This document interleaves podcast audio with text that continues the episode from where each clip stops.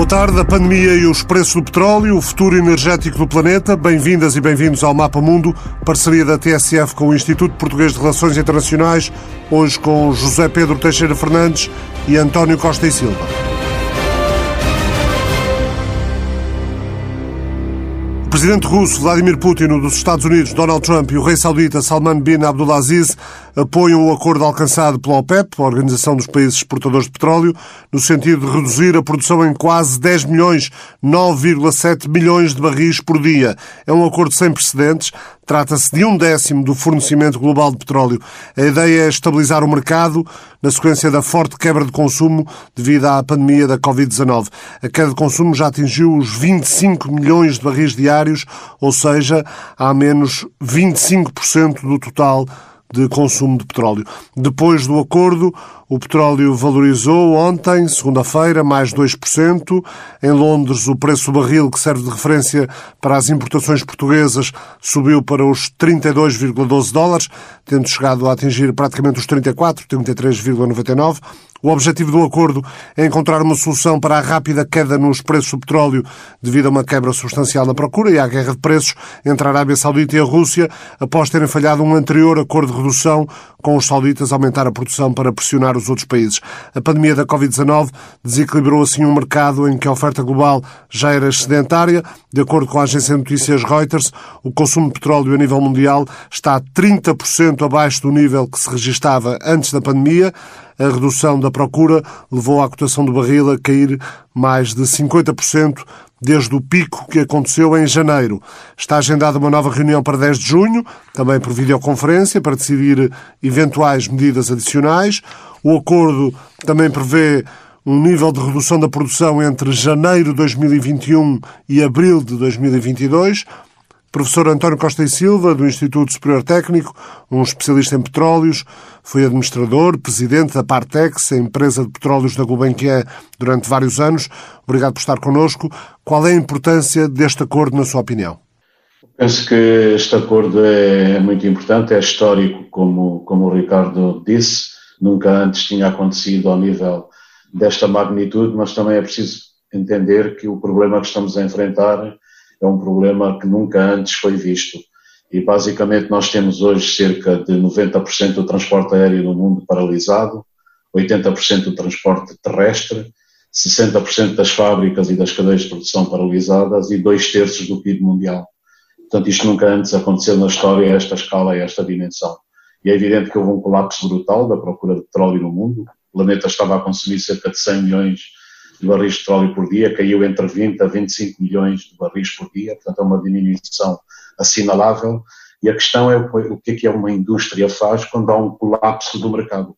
O mercado praticamente está, digamos, a desaparecer. Isto nunca antes aconteceu e é por isso que este acordo tem implicações geopolíticas, tem implicações geoeconómicas e geoestratégicas muito importantes. Nunca vimos antes na história os Estados Unidos patrocinarem um acordo e serem eles digamos, o instigador principal deste acordo. Há já evidência de que isso sucedeu com o Presidente Trump, com o Secretário de Estado da Energia, os contactos com o Rei da Arábia Saudita e com o Presidente Putin da Rússia.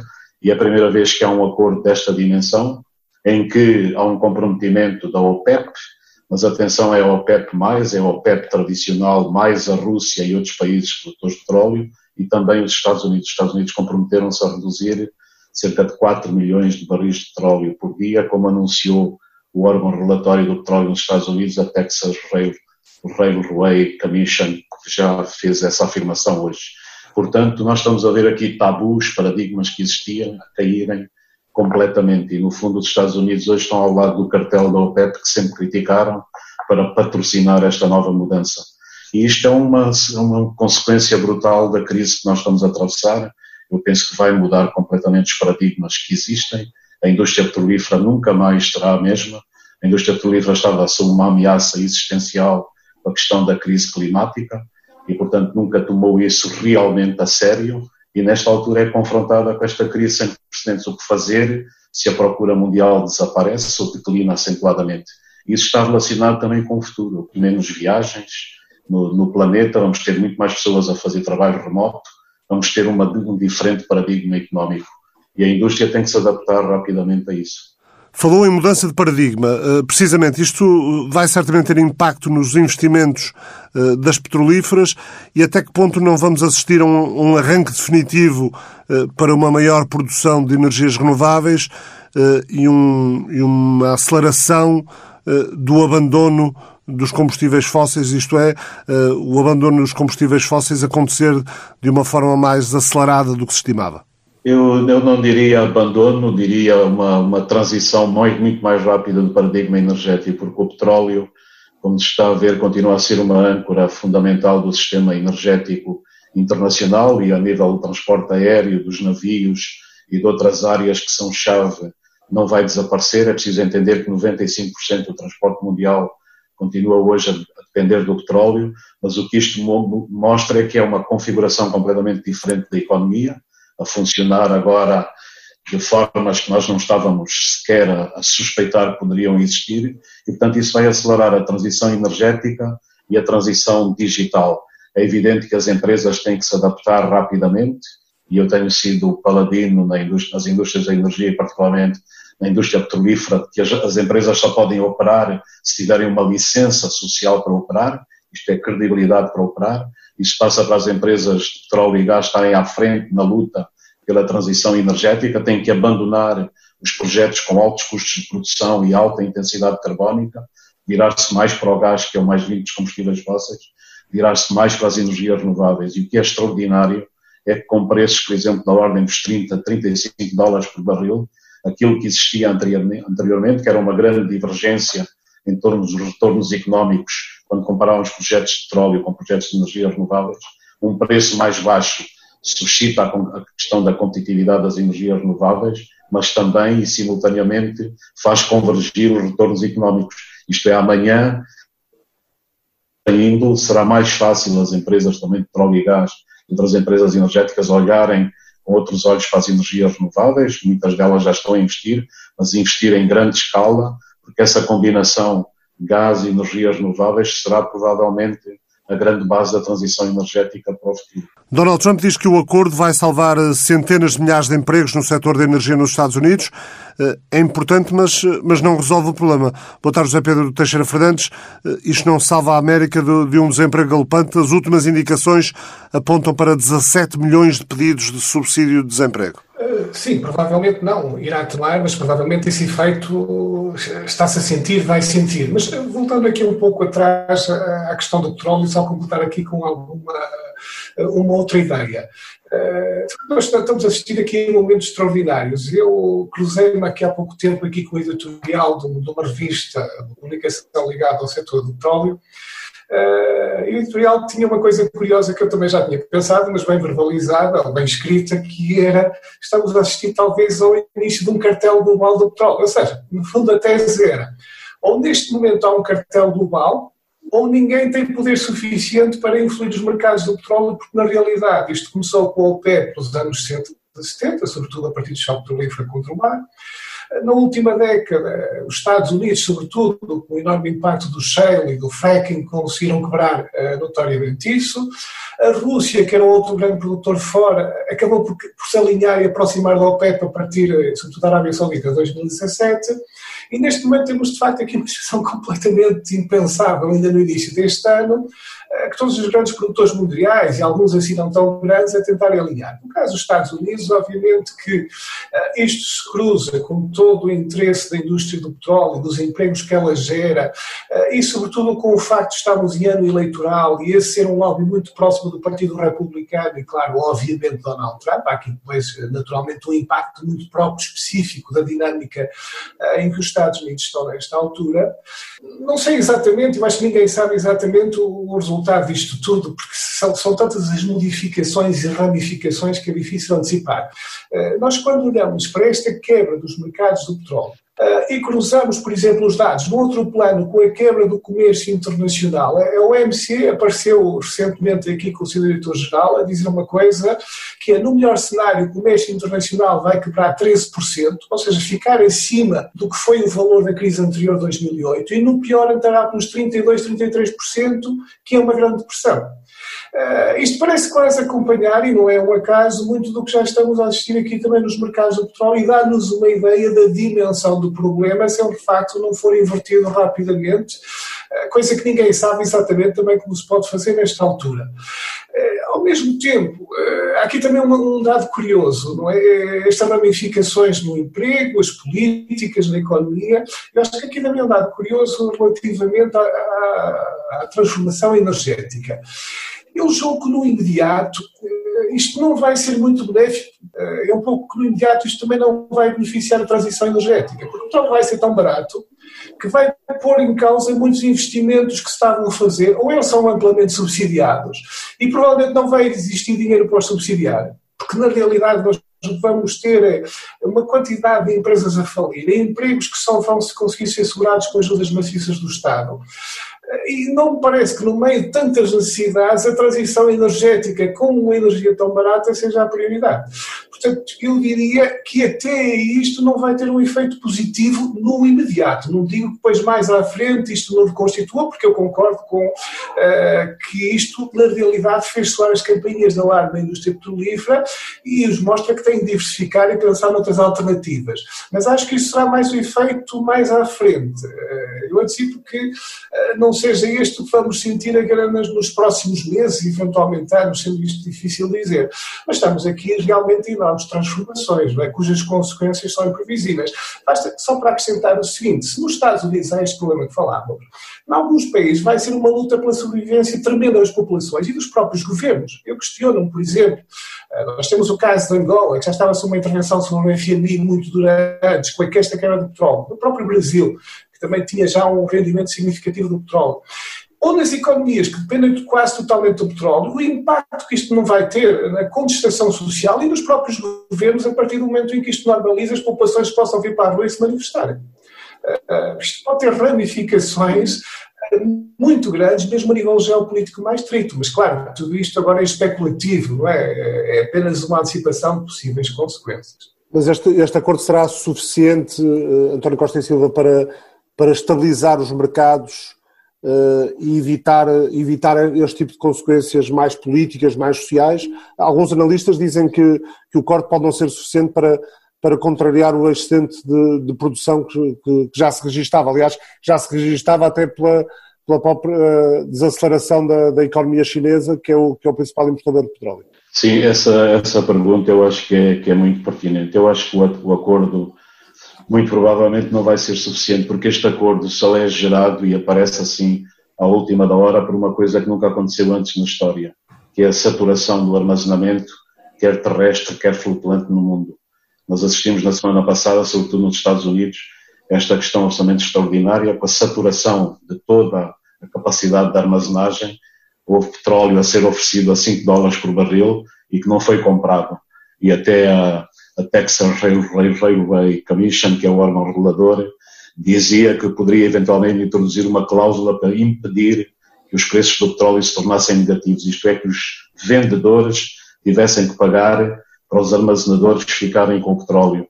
Esta crise tornou a armazenagem rei, portanto, eles são reis nesta altura, são os que fazem mais dinheiro nesta altura na indústria e, portanto, o que não se podia arriscar é, em cima do colapso da procura, paralisar completamente a produção e nem sequer se conseguir colocar a produção. Isto também nunca antes aconteceu na história.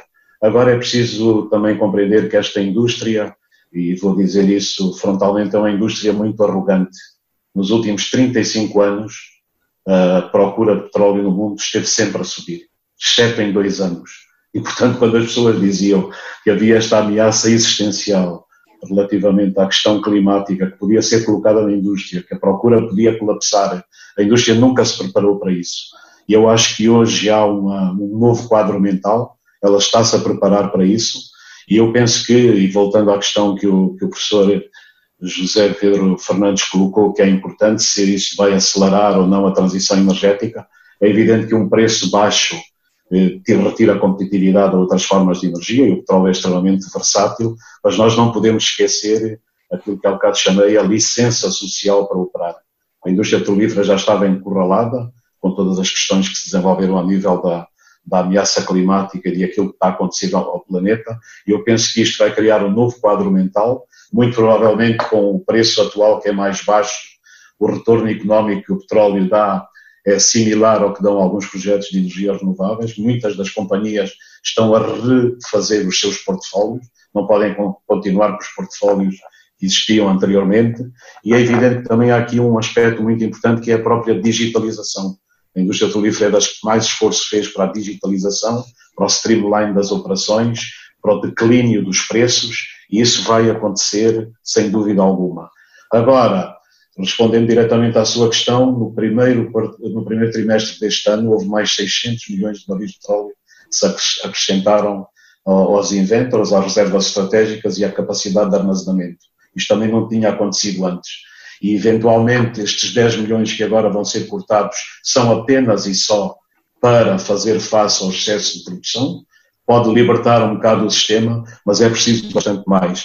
E é por isso que, se olhar para o discurso dos Estados Unidos, da Rússia, da própria Arábia Saudita, a Rússia só assinou esse acordo se houvesse um empenhamento especial dos Estados Unidos em cortar, e é por isso que o órgão relatório americano, quando comunica que vai cortar mais 4 milhões, é muito importante. E, ao todo, estima-se hoje que, que os cortes são da ordem dos 19 milhões de barris por dia. Mas isso remete à questão que antes o professor José Pedro Fernandes colocou do cartel global. De facto, eh, os três maiores produtores de petróleo do mundo nesta altura são os Estados Unidos, à frente, eles produzem cerca de 15%, 15% da produção mundial, pois a Rússia e a Arábia Saudita produzem cada um deles 12%. É preciso ver que no ano passado os Estados Unidos produziram, em média, 12 milhões e meio de barris de petróleo por dia, em 2008 produziam 7. Isto também nunca antes aconteceu, um grande país produtor ter este desenvolvimento. Isto tem muito a ver com a revolução do shale nos Estados Unidos, com essa ideia absolutamente simples, extraordinária, de se furar diretamente a rocha-mãe e não as rochas reservatório, para onde os hidrocarbonetos teoricamente migravam no paradigma que vigorou na indústria durante mais de 100 anos. E esta ideia inovadora mostra, confirma um bocado o modelo de inovação de Schumpeter, quando tem-se uma ideia inovadora, pode realmente fazer emergir toda uma nova fileira de produção. E nós não podemos esquecer que hoje os Estados Unidos têm três grandes bacias, Bacon no Dakota do Norte, Eagle Ford e Permian no Texas. Cada uma delas equivale a um país do Golfo Pérsico a produzir petróleo e gás dentro do território americano. E foi isto que mudou a geopolítica da energia.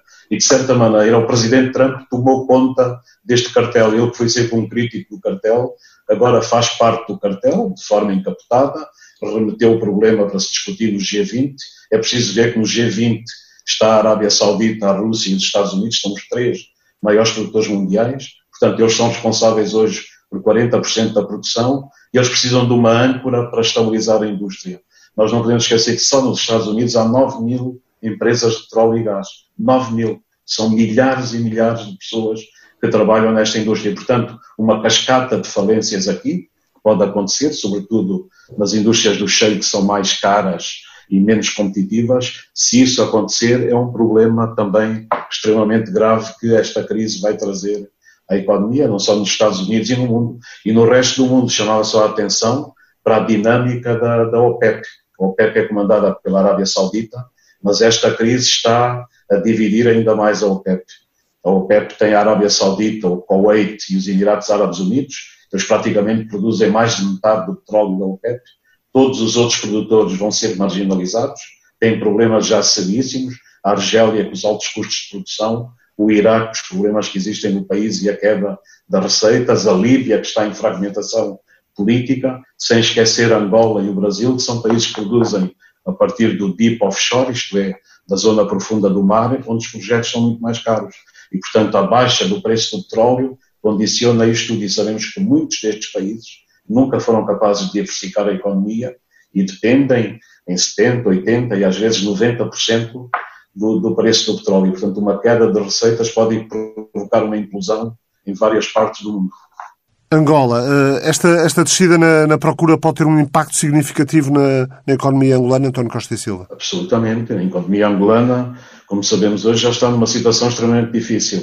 A economia angolana depende em mais de 70% das suas exportações do petróleo, em mais de 80% das receitas desta, desta, desta matéria-prima. E como não houve diversificação, evidentemente vamos ter um caso muito sério na economia angolana, como de muitos outros países. E é preciso ver que todos os países têm uma espécie de break-even fiscal, digamos, preço mínimo do petróleo que é necessário para pagarem as despesas correntes do Estado, do orçamento. Na Arábia Saudita é de 84 dólares, na Rússia de cerca de 42 dólares. Os russos estão muito fortes hoje em dia, até em virtude das sanções que sofreram e da readaptação que a indústria petrolífera teve, mas em Angola o break-even também é da ordem dos 70, 80 dólares. E, portanto, basta estar abaixo disso, o país já tem grandes dificuldades. E com uma queda deste teor, ainda mais problemas se adivinharão no futuro. Falou da Rússia. Na Rússia, sempre que os preços e as receitas caem, os impostos cobrados à indústria petrolífera eh, são automaticamente ajustados. O governo tem também na mão eh, o instrumento de desvalorização da moeda, o que permite tornar as exportações russas mais competitivas. Mas também há quem entenda que é mais fácil para os países do Golfo suportarem a queda de produção do que propriamente para a Rússia ou outros produtores, eh, por terem, quando se sabe, nos, nos países do Golfo, custos de produção mais baixos. Ou seja, os países têm aqui diferentes estratégias para enfrentar uh, as oscilações de preços no mercado. Sim, eu, eu respondendo a isso, o, o, o, Médio Oriente eu conheço bastante bem. Os custos de produção são muito baixos. Na Arábia Saudita são da ordem dos 3 dólares por barril. E, portanto, eh, são países que estão muito mais preparados para enfrentar crises deste teor. Só que há um aspecto muito importante, e isto faz parte da guerra de preços que houve entre a Rússia e a Arábia Saudita. Repare que a primeira vez que a Arábia Saudita ensaiou uma guerra deste tipo, quer dizer, inundar o petróleo, inundar o mercado de petróleo e aumentar exponencialmente a produção, foi em 1986, em combinação com a administração americana. E isso foi um dos aspectos que conduziu à implosão da União Soviética. A União Soviética tinha receitas brutais que vinham do petróleo, com a queda do preço, com o excesso de produção no mercado, eh, desatou todos os nós que já existiam na economia soviética. Isso é reconhecido pelo antigo primeiro-ministro Yegor Gaidar, num livro que publicou exatamente sobre esse assunto. E, portanto, esta política às vezes funciona, só que quando, no início de março, a Arábia Saudita se zangou com a Rússia, então aquela animosidade e resolveu aumentar, portanto, a sua produção, isso funciona quando a economia mundial está em expansão. Isto é, há, há, muito mais volume que se venda. Quando está em contração da procura, não faz sentido absolutamente nenhum. Mas o que é que os russos tiveram em mente? Os russos foram, alinharam nessa guerra, disseram que estavam, podiam defender-se com preços baixos durante 10 anos, evidentemente é um bocado de jactância, mas a, a economia russa é um caso muito particular. Eles têm isso, como o Ricardo referiu, têm um regime muito flexível, um regime fiscal. Quando os preços baixam, praticamente as receitas ficam nas companhias. Quando os preços aumentam, o Estado tem a maior fatia das receitas. Mas depois a moeda russa, o rublo, não está indexado ao dólar, ao contrário do que acontece com os sauditas e todos os países do Golfo. E o que é que se passa? Todas as despesas e liabilities das companhias russas estão denominadas em rublos. E, portanto, elas defendem-se muito melhor. E quando o preço do petróleo baixa e o rublo também desce, é evidente que os barris que eles exportam para o exterior têm ganhos domésticos significativos associados. E os russos estavam a embarcar nesta guerra porque tinham algumas destas questões. Depois, as sanções que os americanos aplicaram à Rússia levaram desde há muitos anos a economia russa a ajustar-se. Mas isto não significa que a Rússia não tenha problemas, tem problemas demográficos, tem outros problemas económicos. Mas em relação aos custos de produção e a estes fatores que mencionei, eles também estavam defendidos. Agora chegou uma altura em que esta guerra, e atenção que no início, no início de março, o Presidente Trump saudou a queda dos preços. Só que esta guerra depois foi levar e foi, foi contaminar todos os outros mercados à volta, de equities, de créditos, das outras matérias-primas e, sobretudo, exercer uma pressão colossal nos Estados Unidos sobre muitas das 9 mil empresas de petróleo e gás que podem entrar em situações difíceis e mesmo haver uma cascata de falências, sobretudo dos projetos que têm custos de produção mais elevados. Portanto, digamos que há aqui uma guerra de preços, moldada por todos estes parâmetros, mas que configura para cada, para cada um destes países uma situação de vantagem e desvantagem que são diferentes, mas uma coisa é clara: a Rússia e a Arábia Saudita são provavelmente aqueles que aguentam preços bastante mais baixos. E alguns outros países do Médio Oriente, como os Emirados Árabes Unidos e, e o Kuwait. E acresce a isso os fundos soberanos. A Rússia tem um fundo soberano, um dos últimos que criou foi de 150 mil milhões de dólares, os sauditas também têm os seus fundos soberanos, mas atenção, também tem despesas colossais a nível do orçamento. E, portanto, isto aguenta-se durante um certo tempo, mas não é possível quando há contração da procura mundial e quando há todos estes problemas na economia. Esta guerra entre a Arábia Saudita e a Rússia foi, José Pedro, mais uma afirmação geoestratégica da Rússia? Sim, foi. Eu penso que o, o, alvo principal dessa guerra foi até os Estados Unidos e a indústria de shale dos Estados Unidos. Aliás, como foi aqui tecnicamente muito bem explicado todo este enquadramento. A Rússia tem, de facto, aqui uma margem de manobra adicional e uma certa flexibilidade. Penso que também o governo russo apostou aqui no facto de, comparativamente com a Arábia Saudita, apesar de tudo, também ter uma economia mais diversificada, já estar também sujeito às sanções e, portanto, também já teve aqui uma adaptação. Agora, há aqui uma questão interessante do ponto de vista da Rússia e do Médio Oriente, há aqui uma questão interessante e aqui até pode haver algum lado positivo nisto tudo, que é, uh, inevitavelmente, isto reduz receita à Rússia, como reduz à Arábia Saudita, e pode, apesar de tudo, ajudar aqui a pacificar algumas coisas no Médio Oriente. Por um lado, eh, estas quebras de preço do petróleo podem ter um efeito destabilizador em vários governos e várias sociedades, e seguramente vão ter, não sabemos em que grau. Mas, por outro lado, eu estava a pensar, por exemplo, no caso do envolvimento da Rússia na Síria, provavelmente há aqui mais um motivo adicional para querer chegar a uma paz mais depressa. A própria Arábia Saudita no Iémen. Eh, portanto, também podemos ver aqui alguns efeitos laterais positivos de todo aquele esforço militar e aquele conflito que estes países estavam a fazer, agora começa cada vez também a perder espaço e a não ser prioridade. Eh, mas aqui realmente há, ramificações interessantes geopolíticas. Eu estava a pensar, por exemplo, até no caso do Irão. Eu julgo que o caso do Irão é um dos países mais seriamente afetados por tudo isto. Eh, está a ser extremamente afetado também pela Covid-19 a nível de saúde pública. Eh, tinha no petróleo, já estava sujeito a uma grande compressão por causa das sanções. Estava envolvido aqui numa luta pela supremacia com o Médio Oriente na Arábia Saudita e provavelmente vai ser outros dos grandes danos colaterais deste conflito e também a sua influência. Vamos ver como é que isto vai ficar, sobretudo a partir do momento em que normaliza a situação, nós vamos começar a ver com mais clareza o impacto realmente destas, uh, destas questões. Uh, se por um lado há aqui afirmações geopolíticas, por outro lado também estas consequências que os próprios atores não controlam, o que de facto desse aspecto de análise é uma coisa interessante e provavelmente levará até alguns resultados surpreendentes, meu. Muito obrigado a ambos, António Costa e Silva, José Pedro Teixeira Fernandes, o Mapa Mundo, parceria da TSF com o Instituto Português de Relações Internacionais, regressa na próxima semana.